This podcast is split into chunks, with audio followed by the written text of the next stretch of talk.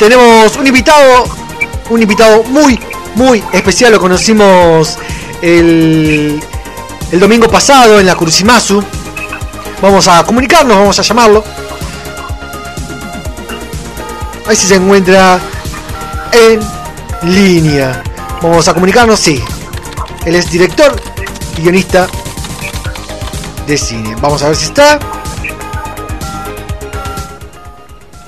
Hola, hola. Hola, hola. Hola, bienvenido. ¿Cómo andás? Michael Sully. Muchas gracias por la invitación. Bienvenido a la zona invisible. Bienvenido a la zona invisible. Por primera vez acá en este programa. ¿Cómo andás? ¿Cómo te digo? Michael, Michael, eh, Michelle. Siempre tengo duda, te lo juro. Verás que eso ha sido un tema de conversación muy continua a lo largo ¿Sí? de Buenos Aires. Eh, muchos me dicen, de hecho cuando iba al, al doctor me, me decían Michelle, Sí. pensando que era mujer. Ah. Entonces, cuando iba pensaban que, que era no, pero se pronuncia Michael. Michael, que- igual eh, pues te, te saluda Nicolás, acá mi compañero de batalla. Hola, hola, ¿cómo estás? Eh, Hola, ¿cómo estás? que mm, sí, igual eh, Michelle me encanta. Mi- mi- yo, me- si me tengo que cambiar el nombre, mi próximo nombre va a ser Michelle. Sí. ¿Cómo andas? Entonces, Michael, listo. Acá, Michael. Eh, Michael lo conocimos en la Crucimazo el domingo pasado. Él es eh, director y guionista de cine. Eh, estás estudiando en, eh, en la Universidad de Palermo, ¿no? Y lo tenemos acá ¿por qué? porque lo conocimos, vimos el largometraje, hizo una adaptación de Dead Note, pero también tiene orto- otros eh, otros cortometrajes, tenía mucha R, mucha R en el medio. Eh, tenía, tiene otros cortos ahí en su canal de YouTube. Comentanos primero, ¿cómo, cómo la pasaste ahí en, en la Curisimazo el domingo pasado? La verdad que fue una muy buena experiencia y quiero agradecer a todos los organizadores del evento por esta iniciativa de volver a- a crear eventos para personas geek, para nosotros, para el público en general, para los chicos, para los grandes.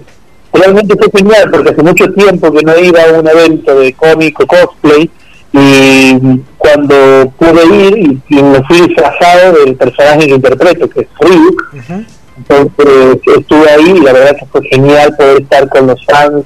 Muchos de ellos me decían, hey, vi tu película. Otros me decían, vine, por- vine a verte. Entonces esto es algo muy, muy bonito, de verdad, poder compartir con personas que aprecian este tipo de arte. Claro. Y, la verdad que es genial. Sí, a mí me, me presentó Alejandro, te vi con esas botas, por Dios, esas botas son enormes, no te, no, no te agarró media claustrofobia ahí, va, claustrofobia no, sino... eh, Vértigo, Vértigo, de era el otro. Eh, vértigo, yo dije, no, tremendas botas, ¿dónde conseguiste esas botas? Mira, para hacer la, la creación de Río tuvimos que, desde el inicio pensamos que íbamos a hacer con, con- por computadora, pero Sí. se decidió no, hacerlo real. Por lo tanto, para, real, para llegar a hacerlo necesitamos primero la estatura. ¿Y para qué se necesitaba eso? Pues bueno, necesitamos unos zancos, unos zapatos especiales. Así que se habló con un zapatero de, de confianza, un amigo, y se comenzó a hacer el zapato especial a la medida de 30 centímetros de altura. Originalmente eran 40 centímetros de altura, ¿eh? Original eran 40, pero tuve que practicar por varios meses y no sabes las veces que me caí Claro, y, y le bajamos 10 centímetros porque no podía, no podía con 40, pero con 30 centímetros podía caminar, bailar, saltar.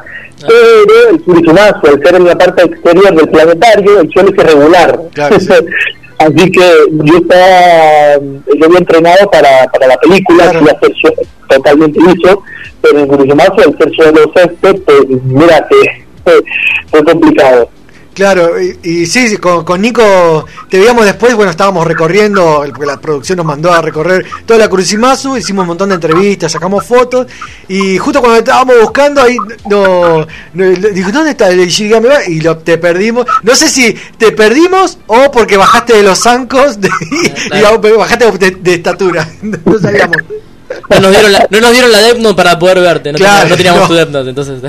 Pero ya que estamos hablando de, de la película, porque eh, vamos a hablar de la película, también tenés otros cortometrajes. Contanos, ¿cómo, cómo empezaste? Queremos saber sobre vos. ¿Cómo empezó eh, este amor por, por el cine, por las películas?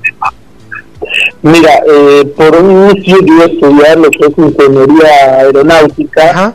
Eh, de hecho, ya estaba inscrito en la carrera, ya estaba aceptado, ya estaba ingresado. Sin embargo, una parte de mí me decía, alto, espera, que piensa, piensa que o sea, hay algo, hay algo detrás ahí que no me dejaba.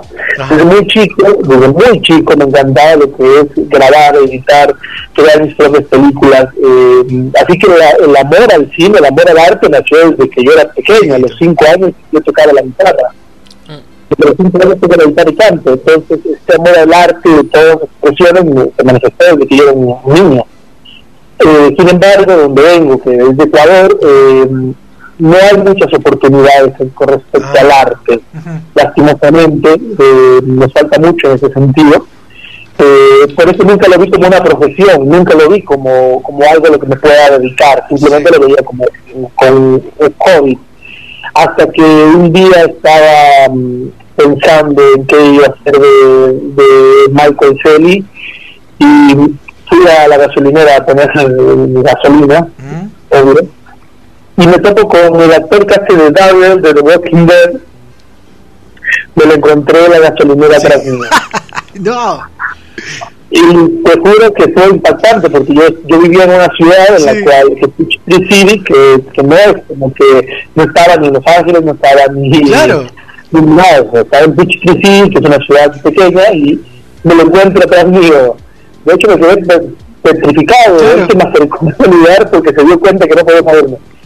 Y para mí fue una señal, para mí fue una señal, y ahí me di cuenta que sí puedo vivir de- del arte, que, es Claro. es- que de hecho es algo genial. ¿Y esto Entonces, qué ahí- año fue más o menos? Eso fue en el 2017. 2017. Y ahí tomé la decisión de, de estudiar cine directamente. Regresé, yo estaba viviendo en Estados Unidos, regresé a Ecuador.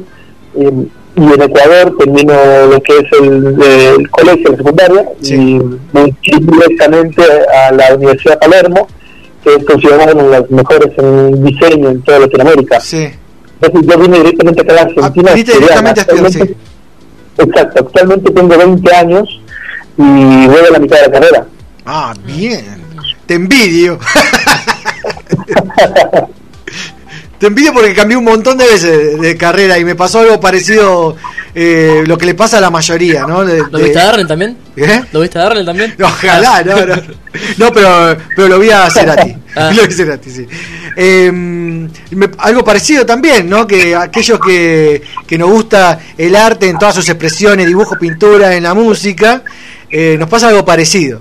Nos pasa algo parecido de que siempre estamos en eso de que o el arte se ve como algo sí, o de vagos o que no podés vivir de eso y por otro lado sí tenés que ir a lo seguro que eso es lo más técnico eh, pero sí me pasó igual pero bueno no, no me crucé ni a Darryl ni estudié una carrera porque pasé por un montón de carreras porque soy re inquieto también pero me encantó eso viniste viniste a Argentina fuiste a la universidad y cómo fue llegar a Argentina Llegar a la Argentina, mira que Argentina me recibió con los brazos abiertos, ¿eh? le tengo mucho cariño a Argentina. ya, venías con Buenos ah Aires, eso te iba a decir si ¿eh? ya venías con algún prejuicio viste inflación robo tenías algún prejuicio No, no, no, no, Ah, nada que ver, no, nada que ver, no, no con ningún prejuicio, al contrario, venía con muchas expectativas muy altas de lo que era Argentina y la verdad que la sobrepasaron.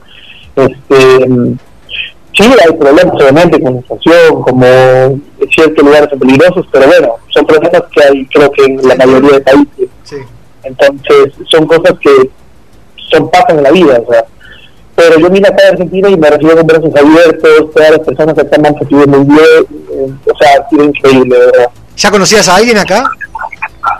Me conocí unos amigos que eran de Ecuador, que estudian acá, y llegué, llegué, llegué con ellos, pero de ahí tuve que moverme. Claro. Y entraste a, a la universidad, ¿y ahí cómo fue esa experiencia? Ya estás en la carrera, ya estás en el sueño de tu vida. Exactamente, yo llegué a la universidad y yo llegué presencial antes de la pandemia y fue genial, fue muy bueno. Este, recuerdo que tenía una profesora que desde que yo llegué siempre me he considerado una persona que busca siempre ponerse retos a cumplir en lo que es el arte. Entonces, si alguien me dice, no puedes hacer esto, pues me gusta ir y hacerlo, o al menos intentarlo, morir en el intento. Entonces me acuerdo que tenía una idea para un cortometraje que se llama El Camino del Cine, el cual participó en varios festivales y salió en el cuadro nacional. Y me acuerdo que era mi primer cuatrimestre y yo propuse la idea a la profesora y la profesora me la dio. me negó, me negó la propuesta porque me decía que era muy ambiciosa. Y lo tuve que presentar como cinco versiones diferentes y todas me las rechazó diciendo que era muy ambiciosa hasta que al fin aceptó y me dijo, mira, hazlo. Así que por cansancio, por lo menos por cansancio siempre el arte gana. y lo hicimos, lo hicimos este, y fue todo un éxito. De hecho, al final del trimestre eh, elogió eso de hacer y buscar siempre hacer algo nuevo, y hacer, no, no, no quedarse con lo que puede hacer, sino arriesgarse a ser más de eso. Eh, consulta, digamos, de lo que vos entendías de cine hasta que ahora que estudiaste, lo, lo que sabes de verdad, digamos, ¿qué diferencia viste en, entre eso, entre, entre, lo, entre la idea global de cine y lo que es en realidad palpable del mismo? ¿Lo que es qué? Palpable, lo que en realidad es el funcionamiento de cómo se hace una película en verdad. Bueno, eh, tenemos, creo yo, varias, varios tipos de, de formas de hacer una película puesto que hay muchas personas que, sobre todo cuando eres novato, cuando somos novatos, cuando recién comenzamos, queremos comernos el mundo entero, ¿ok? Yo creo que esa sensación está muy bien, que esa sensación es lo mejor que te puede pasar y debes mantenerla, pero mucha gente te va a decir, no lo hagas, no puedes, se ve feo, se ve ridículo, no lo, no lo sé, mucha gente te va a poner eso. Y mucha gente eh, que tiene este sueño desde muy chico, como que le va bajando y va bajando las expectativas y comienza a echar la culpa. Eso, eso es lo que me pasó mucho, conocí a gente acá, comencé a echar culpas. Comencé a decir, no, no puedo porque, no sé, no tengo cámara. No puedo porque no tengo luces. No puedo porque no tengo mil millones de dólares para hacer la película. Entonces me comencé a dar cuenta de, eso muy rápidamente, que nadie te va a llamar para hacer una película acá. Claro. ¿Ok? Puedes agarrar y hacerla entonces, eh, no es como que estudias y te llaman para la película, no, al contrario, tú debes demostrar que tú puedes hacer tus propias creaciones y eso es lo que te demuestra ser bueno o no. Claro. Ahora, el trabajar en una película eh, conlleva muchas responsabilidades eh, y es más que complicado, es cansancio, cansancio puro. Creo que cuando comencé a estudiar cine, eh, una de las, uno de los consejos que le dan a los directores es asume el cansancio. Debes asumir, el, debes asumir que vas a estar cansado, debes asumirlo. Y yo no lo entendía, porque yo cuando grababa cortometrajes, eh, yo me divertía muchísimo. Claro, sí, sí. No me cansaba hasta que llegó Death Note. claro, ¿viste, viste que Truffaut tiene una frase que dice que cuando arranco a hacer una película pienso en hacer la mejor película de todos los tiempos. Cuando la estoy haciendo solo pienso en terminarla. es, algo parecido, parecido. Pero hay mucha diferencia en la que hay gente que, que dice y se pone trabas, no puedo porque no hay dinero, no puedo por esto. Este, yo creo que no, yo creo que eh, esa es la gran diferencia entre hacer y no hacer algo. Claro. ¿Qué, qué lindo mensaje? Es hacer con lo que tienes. Tienes una cámara, de hecho nosotros empezamos a grabar con cámaras. De hecho, eh, es así, eso, es lo que la mayor diferencia. Obviamente, si estás en una producción más grande y tienes presupuesto, de hecho me contaba, una amiga me contaba que está en una producción grande, que claro, el director de fotografía, el director de arte, eh, llevó dos autos, ¿ok? Ah, bien, bien. Solo, o sea, llevaron dos autos solo para ver la, el tapizado, ¿ok? Buah.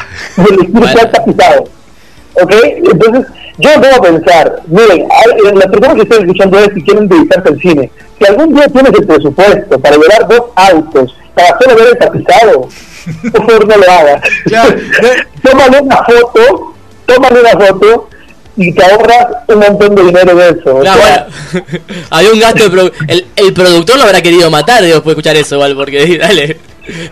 Estás gastando todo el presupuesto en autos. Claro, bueno, no iba, no iba a ser como Harrison Ford que llegaba siempre en su, en su propio avión. Claro, bueno. Ya. Consulta. No No. favor. Con- una consulta sobre, sobre cómo fue el rodaje. Digo, ¿pudiste hacerlo de corrido o tuviste que, mm, digamos, que, que un, eh, digamos, un fin de semana o, eh, dos jornadas, otro fin de semana de otra dos jornadas y así, o pudiste hacerlo todo de corrido?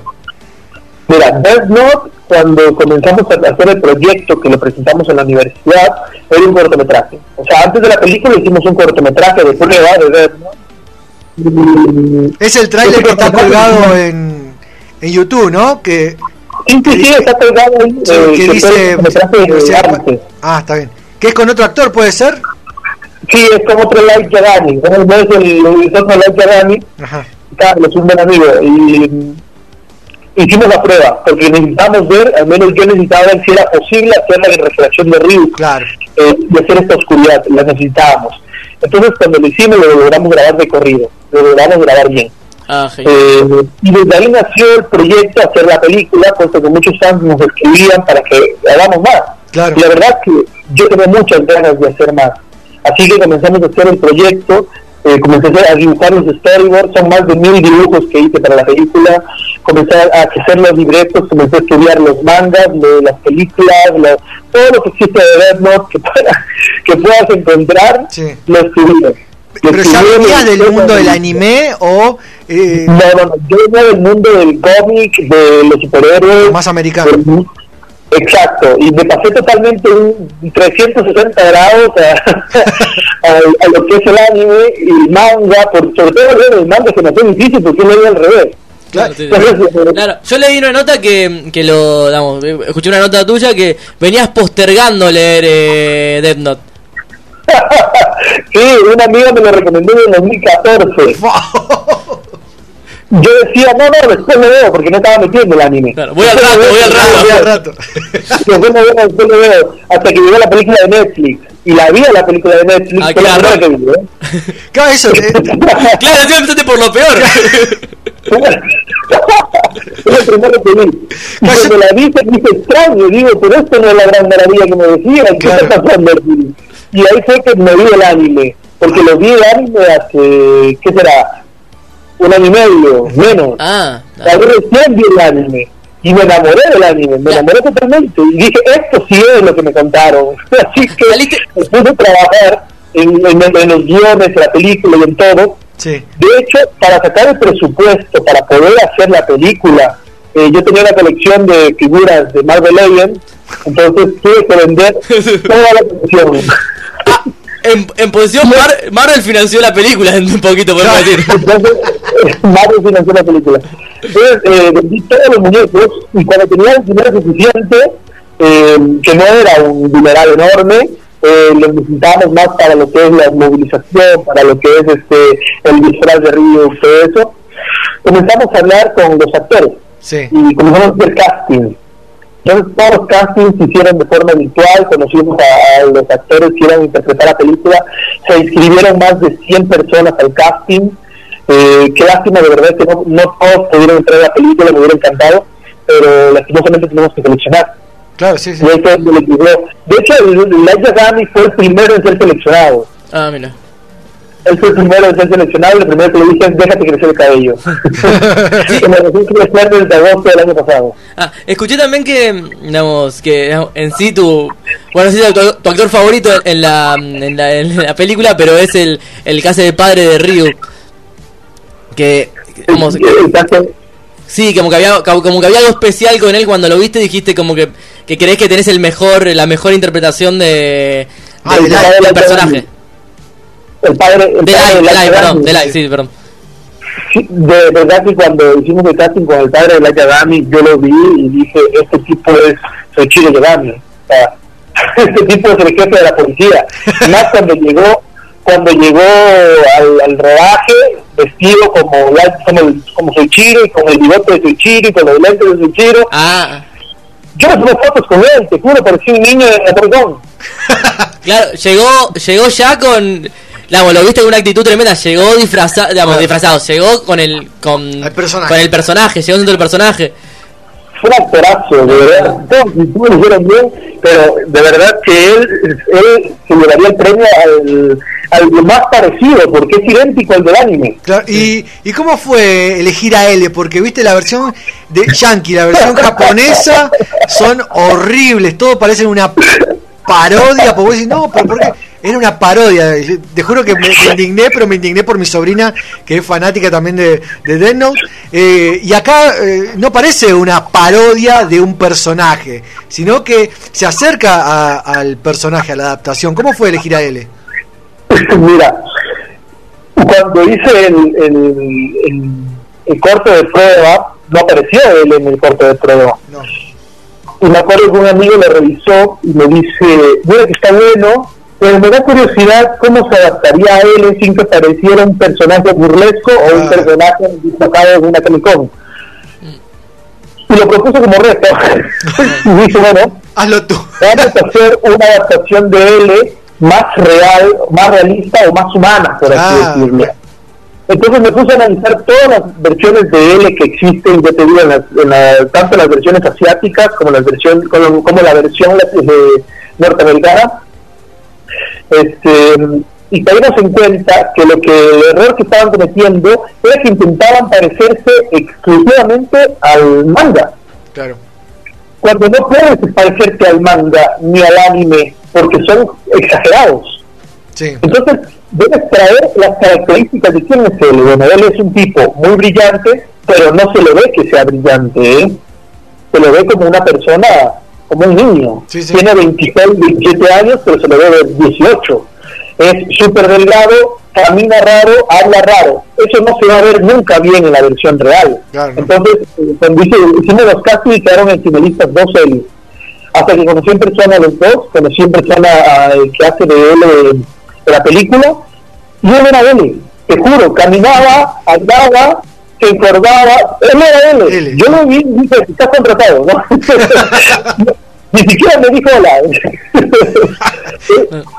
Y esto de la... Tenemos una anécdota detrás del rodaje que estábamos eh, haciendo una escena de L y teníamos eh, panecillos para que pueda comer, pero como cupcakes, Sí.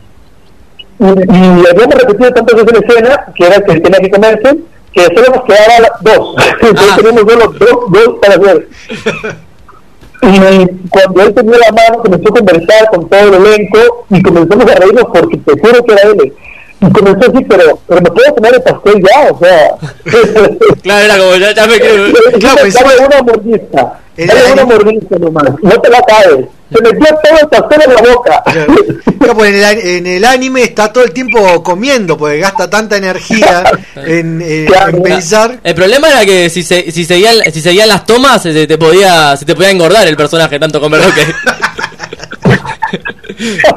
Claro, otra cosa es el cabello. El cabello lo exageran mucho en el. En Sí. el eso fue muy, muy importante. El cabello de Light y el cabello de L lo exageran mucho en los animes y mucho en las versiones asiáticas. Claro. Lo cual queda bien en anime, pero no queda bien en la versión real porque se ve falso. Entonces lo que hicimos fue eso, decirle a los actores que se dejen crecer el cabello lo más que se pueda y ahí los ordenamos. Claro. Entonces el cabello tenía que verse real, como un tipo con cabello largo, no, si no Claro. se ve falso. Hay una cuestión de verosimilitud que, que falla en, en, en, en en hacerlo tan parecido a un anime. Porque vos, el anime entras en un, en un mundo des- desdibujado, entonces te da ciertas licencias creativas, pero tal vez en, la- en, en, digamos, en un live action no, no funciona así, porque no- la, la gente no se ve como un anime. Claro. Ojalá no viéramos como un anime, ¿no? Pero- Exacto, y sobre todo sabemos el que siempre va a comparar con su contraparte en los animes, en, la, en, en el manga. Claro, ¿y cómo pensaste eso? ¿Cómo pensaste la idea de que saber que te van a terminar comparando con algo, con una obra ya hecha y una obra tan popular y tan de culto que tiene unos fans tan, tan, tan acérrimos? ¿Cómo lo manejaste eso, la presión? Lo primero que dije a los actores antes de iniciar el rodaje fue, los van a insultar. Fue lo primero que les dije. Muchachos, les van a insultar, les van a llamar feos, les van a llamar de todo, de todo, les van a insultar. ¿Por, ¿Por qué? Porque es, es normal, es normal. En la comunidad eh, geek, eh, si bien hay un- y la mayoría es genial, la mayoría son súper buenos, eh, hay una parte oscura en el Internet que se dedica a criticar, pero no de crítica constructiva, sino que se dedica a, a insultar directamente. Claro. Los rústicos de internet. Entonces lo primero que les dije, muchachos, aguántense, que no le hagan caso a esas cosas. Y pasó, eh, no tanto, realmente el 80% de las personas dio buenas críticas y el otro 20%, de ese 10, 20%, 10% eran críticas constructivas y el otro 10% era tipo, ah, mira, Justin Bieber y el cuervo juntos, o sea. Ah. Entonces, ¿Y cómo te me reía tiraste? de- Ah, disculpame, ibas. Digo que yo me reía de, esos comentarios y no, no me respondimos hasta que recién un tipo comentó en, en, eh, un post que se hizo en un grupo de Dark Knot, Ujú. comentó este, que se ve horrible, que ni sé qué. Y otro tipo abajo le respondió, le dijo, mira hijo de tu madre, no te metas con estos sí, no te metas con ellos que hicieron algo que ni tú ni yo hemos hecho. Así que antes de criticar, no te pongas sea, no, mira lo que está haciendo. No, Y creo que eso, eso es tomar realmente la- como un juego y como que los insultos van a llegar. Claro, no, además, además se, se ajusticia solo el mundo, digamos, no tenés que intervenir. Exactamente. Claro, así que, ¿Cómo llegaste al, al Shinigami, al Ryuk? Porque adaptarlo eh, era re difícil. Pero ¿cómo, ¿cómo lo pensaste? ¿Cómo tenía que ser Ryuk en, en tu adaptación? Lo mismo que con, que con cada uno de Light y L. Teníamos que hacerlo de una manera se vea realista. No podíamos usar CGI porque hasta el CGI mejor hecho se nota que no hay nada ahí. Sí. O sea, hay CGI muy, pero me refiero a los personajes, en lo que hay lugares es increíble, pero a los personajes, de hecho, la adaptación, lo que más fue más elogiado de la adaptación norteamericana fue Duke. mm, A él le, le dijeron que era muy bueno, pero hay escenas en las que se nota que, es, que, es, o sea, que algo está pasando ahí. Era una sensación, nosotros no queríamos dar esa sensación. Eh, así que queríamos hacer eh, la primera el primer live action con un Ryuk eh, hecho totalmente con efectos, efectos pero prácticos. Así que se hizo el disfraz, se construyó desde cero el disfraz, se habló con, una ma- maquillista que es creíble, con Giselle Ibarra, este, ella ayudó y fueron cuatro prótesis en, en la- en el, en el rostro, fueron mm, los zancos y los dientes fueron hechos a medida, unos dientes especiales en, en tierra, como en pico, las plumas del disfraz, todo fue, todo fue hecho desde cero hasta llegar a lo que teníamos y nos gustó lo que teníamos, así que por eso la mayoría de escenas en las que está Ryu que es oscuro, Claro. porque queríamos, eh, queríamos imaginar esto de que si se presenta un ente como él, las cosas no pueden estar tan claras. Claro. Sí, eso se demuestra muy bien en, el corto, se demuestra muy bien. Es, es tremendo cuando cuando la, la primera impresión cuando te acercás a, a ese corto, a esa adaptación, eh, decís, no, sí, hay un Shinigami, hay un Sí. demonio. no, hay un momento tremendo, tremendo que es cuando ellos están comiendo, cuando él cuando el padre les cuenta que es el que está en el caso de policía y de repente es un plano de vuelta que va y viene, va y viene, va y viene en la conversación y de repente en una aparece aparece Shinigami de detrás, es como está muy bueno, está, está tan sorpresivo y está tan bien hecho que, que te tira un poco para atrás. Bueno, la misma situación aparece en- casi al final, Sí. cuando cuando está con L, que también va cambiando la cámara y aparece atrás. Sí, sí, sí. Eh, Y te iba, escena, cuando, cuando se editó la escena, eh, me asusté.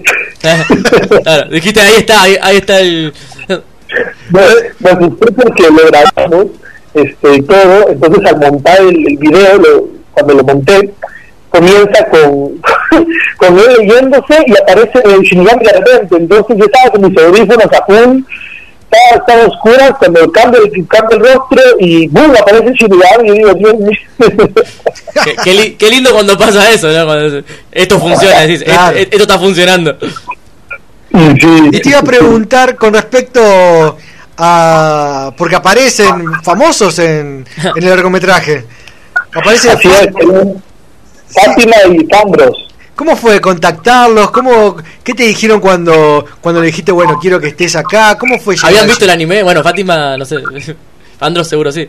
Pero- Para la gente que conoce eh, el anime, conoce a Fambros. claro, sí. Eso, eso- eso seguro. Entonces, entonces lo que hicimos, nosotros desde un inicio de la película queríamos eh, darle más peso al incluir personas del mundo real. Queríamos hacer eh, esta adaptación como si fuera hoy en día en este mundo. Entonces lo que buscáramos era eh, personas eh, reales, conocidas de este mundo. Claro. Así que eh, pensamos eh, primero en Fátima, eh, al ser conocida por sus imitaciones, me encantan sus imitaciones, de verdad. Pero no- más allá de eso, ella es una excelente actriz, ¿eh? Sí. Eso es algo que, que, que, que lo están mal guiando, porque lo ven, o sea, la gente le dice, ella es imitadora, pero más allá de imitadora, es excelente actriz Claro. lo hace excelente. Y mm, entonces se llegó a hablar con ella, logramos, con- o sea, logramos contactar y le enviamos el proyecto. Y ella, una genia, de verdad, le encantó y se nos, nos ayudó, se nos unió y grabamos la escena de ella. Estaba todo coordinado, de hecho teníamos toda la película ya grabada, Ah. solo faltaba la escena de ella. Entonces teníamos coordinado todo para que ella aparezca y se grabe en una o dos tomas para, mm, para poder hacerlo de una buena manera.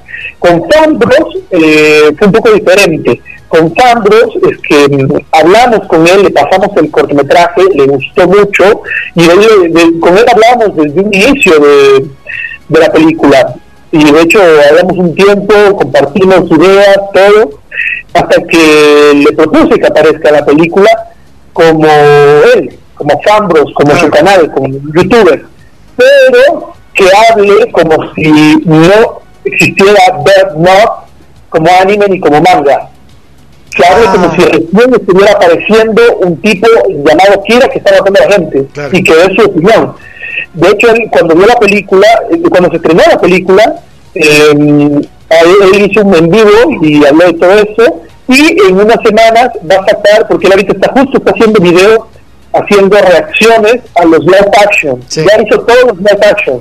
Solo le falta eh, el de nosotros que va a incluirlo. La verdad fue todo un honor.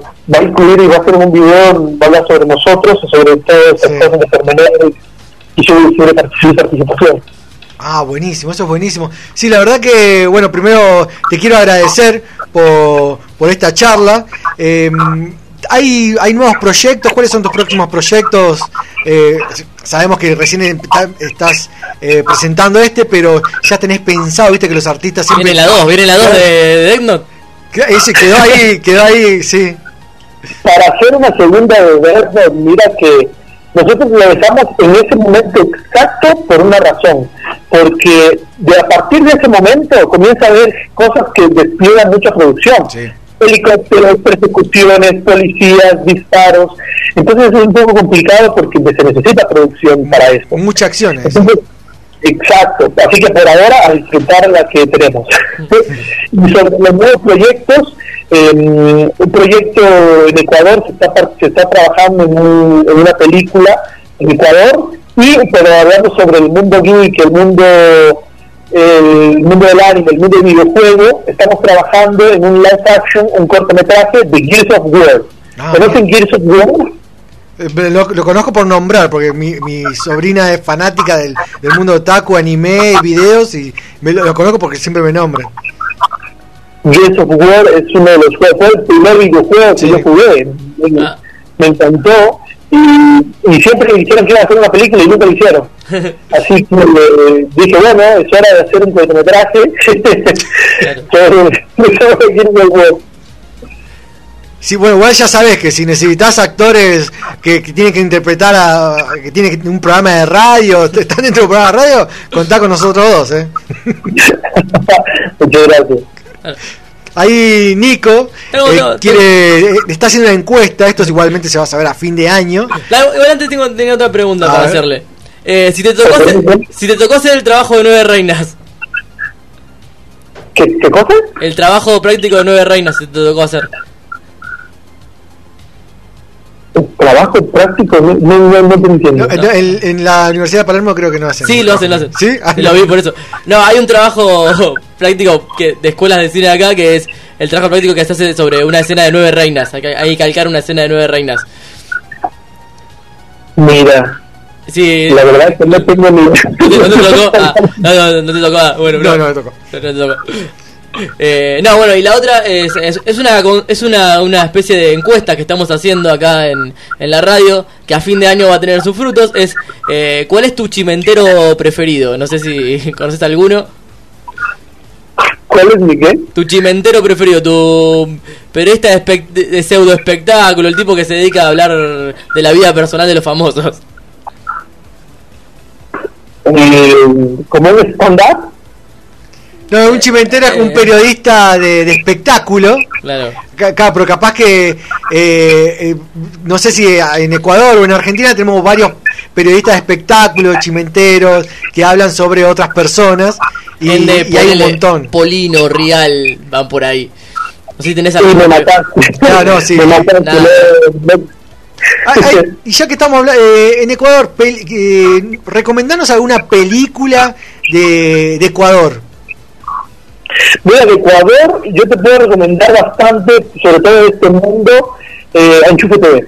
Enchufe Enchufe TV, sí, muy bueno. Es- Enchufe TV sobre todo, sobre todo, bueno, ellos hicieron recién una película que está muy buena, se llama Dedicada a mi ex, me gustó mucho, y pero los sketches que ellos hacen son geniales. Hay uno, hay uno que habla exclusivamente de, eh, esto no es una película, es una saga que están haciendo que hacen qué pasaría en la vida real eh, con las películas. Por ejemplo, sale la escena de Darth Vader diciendo yo soy tu padre Sí.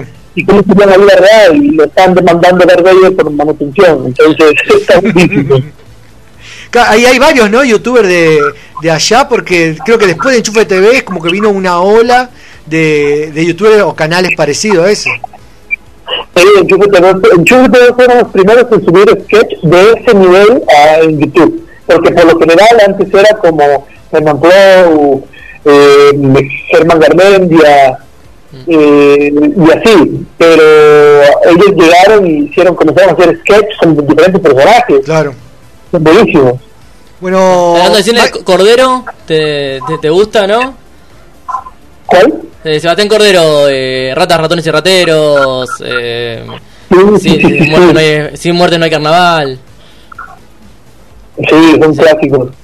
Michael, eh, te agradezco muchísimo, muchísimo por, por tomarte este tiempo con nosotros para, para hablar. Igualmente, el, el 15 seguramente vas a estar ahí en la Curisimasu. Vamos a, a hacer en- un vivo allá en, en el evento. Va a haber un radio en vivo. Así que bueno, ya te comprometemos en vivo y en directo para, para que sigamos charlando allá. ¿Te parece? Y eh, te lo confirmaría. La, la acaba de confirmar. No, vamos a hacer radio en vivo, así que bueno, igualmente, Si si, pasás, si estás, te encontramos por ahí, pasate por por, por el, el estudio que vamos a armar, así seguimos charlando igualmente. Buenísimo. Muchas gracias por la invitación y por la buena onda. ¿Dónde te encontramos en las redes sociales? Eh, ¿dó- ¿Dónde podemos seguir tu trabajo? Y pueden seguirme en Instagram, michaelceli06. Genial, gracias Michael, la verdad te, te agradecemos muchísimo por, por tomarte tu tiempo. No, por favor, gracias a ustedes. Un abrazo enorme. Pasó por, pasó por la zona invisible Michael Selly. Síganlo en las redes sociales, está el largometraje ahí de Dead Note en, en YouTube. Síganlo, vean el largometraje, está muy, pero muy bueno.